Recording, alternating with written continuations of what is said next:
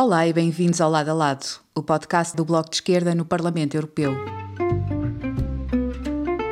Olá, Zé. Olá, Marisa. Esta semana creio que não é preciso trazer muitos temas para debate, porque há um que é central, que tem a ver com o grande pacote de resposta à lei climática que foi criada uh, pela Comissão Europeia durante a pandemia e, portanto, supostamente uma resposta à emergência climática que vivemos e que é um pacote muito complexo, que toca em todas as áreas eh, que têm a ver com o combate às emissões eh, de dióxido de carbono eh, e uma tentativa de responder ao Acordo de Paris, mas que tem estado sistematicamente bloqueado e que tivemos a oportunidade de votar uma versão muito modesta esta semana e acabou por ser bloqueada desta vez por influência clara dos lobbies. Aliás, vários estudos mostraram como o lobby das grandes indústrias, dos combustíveis fósseis, etc., eh, tem feito uh, recuar a legislação de combate às alterações climáticas uh, em cerca de 30 anos. Uh, nós pensamos que está, estamos a dar passo e depois percebemos que temos recuado e já recuámos com essa influência do lobby há cerca de 30 anos. Mas de forma muito resumida e para que, para que quem nos está a ouvir também perceba o que é que estamos aqui a, a falar, há vários níveis de intervenção. A maior parte dos pacotes legislativos que temos em discussão neste momento inserem-se no mercado de emissões de carbono, um mercado mais global, que é especulativo, que não tem permitido reduzir as emissões, com exceção da área da energia, e que eh, nos tem feito atrasar, e portanto o mercado do ETS, que é conhecido, mas também agora que se propõe alargar aos edifícios e aos transportes. Temos outra parte importante deste pilar que tem a ver com os usos dos solos e a floresta, e temos ainda uma terceira parte, uh, que é a parte relativa aos esforços nacionais, à partilha de esforço, é chamado precisamente partilha de esforço, effort sharing, uh, e que tem a ver com as ações dos países e com as políticas públicas, etc.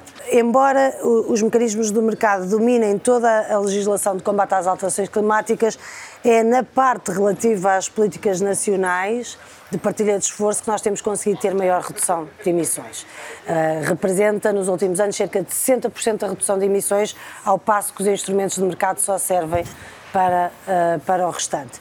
Mas pronto, isto só um enquadramento muito genérico e muito simples para se perceber de quais são os dossiês que estamos a falar, porque eles acabaram por ter desfechos muito diferentes uh, ontem um, e, uh, e sobre isso vamos falar. Eu já estou a falar imenso tempo, portanto passo a palavra e depois continuamos a conversar.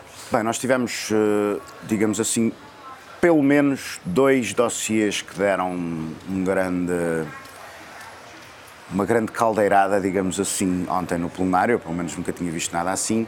O primeiro foi um, o relatório que tratava do alargamento do, do mercado de emissões de carbono e o segundo foi o que definia estándares para as emissões de CO2 nos uh, carros. Nos carros. Um, no primeiro, basicamente o que aconteceu foi que nós tivemos ao longo de vários meses negociações para um, para um, um relatório uh, entre a esquerda, os verdes, os socialistas e o Renew, os liberais, que chegaram a um conjunto de compromissos, uh, compromissos que já eram, na nossa perspectiva, bastante recuados, ou seja, compromissos que para nós foi muito difícil subscrever.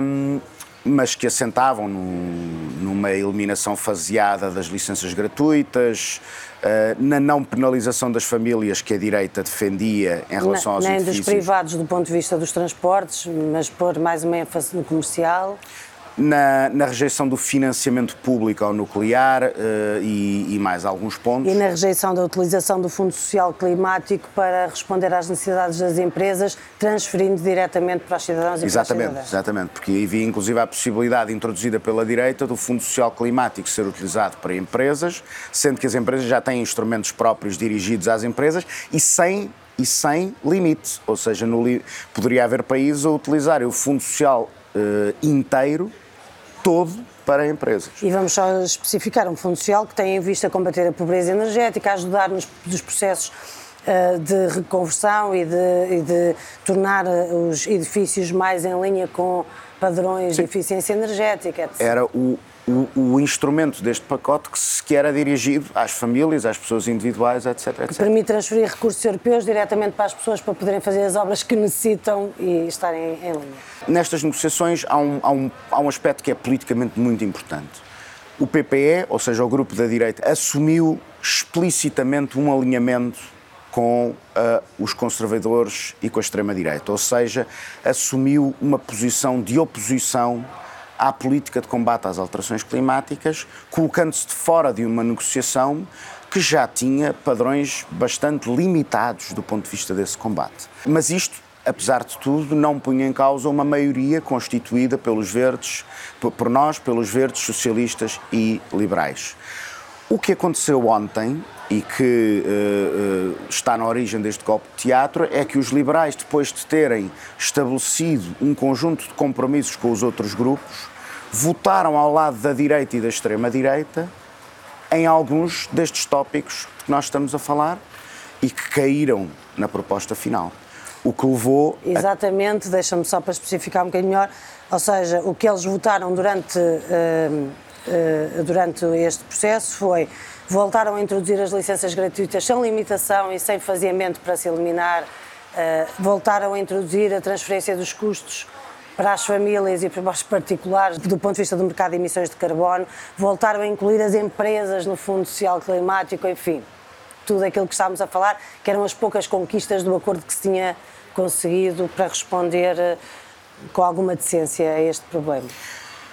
Pronto, e portanto, o, o, que resulta deste processo é que uh, o PPE, a direita, uh, assumiu claramente uma posição de combate à transição energética, Uh, os liberais deram uma prova de má fé colossal, ou seja, fizeram compromissos para o relatório todo e depois votaram uma série de emendas estratégicas com a direita e com a extrema-direita, e sobretudo o que isto mostrou é que estes dois grupos não têm nenhum problema em ir buscar os votos da extrema-direita para retirar impacto a qualquer política de combate às alterações climáticas e de promoção da transição energética.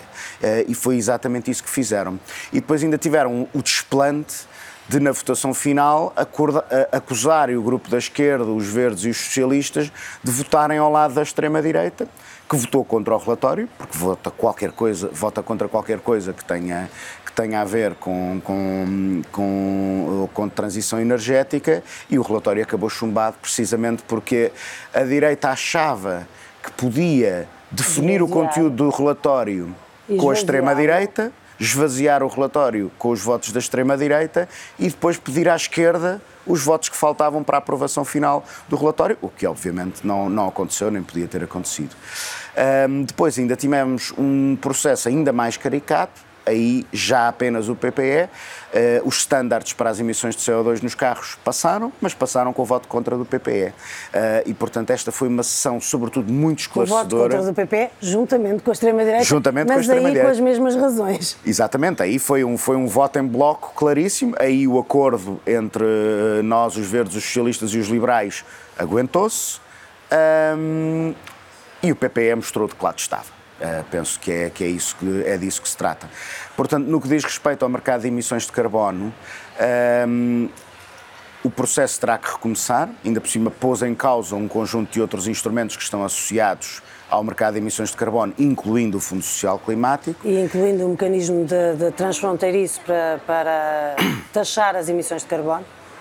Mas o que todo este processo mostra, para além da, uh, uh, das resistências e relutâncias, e na, no caso do PPE mais do que isso, da oposição frontal à, prioridade da transição energética, é que, estes, uh, é que a direita do Parlamento Europeu não só se está mais ou menos a borrifar para o planeta, como nem sequer compreende que a indústria europeia, as indústrias europeias que atualmente estão associadas ao, ao, à, à energia fóssil, têm de mudar e têm tudo a ganhar em mudar o mais depressa possível. E ter uma regulação de enquadramento para essa mudança, obviamente, isso é fundamental.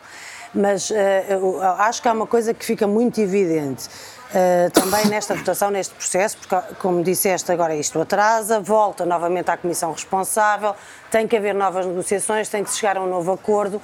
Eu temo que esse acordo que se vai chegar seja ainda pior do que aquele que já tínhamos para votar e que era fraquíssimo e que não corresponde às necessidades que temos. Um, mas, uh, como está a dizer, para além de tudo isto, esta votação, a forma como o processo foi conduzido ontem, um, mostra que nós temos que parar de falar uh, da direita negacionista apenas relacionada com a extrema-direita. Toda a direita se provou completamente negacionista em relação às alterações climáticas, com uma total irresponsabilidade daquele que é preservação da, do planeta e a preservação, já agora, das condições dignas de vida mínimas das pessoas e garantir-lhes algum apoio nesta transição.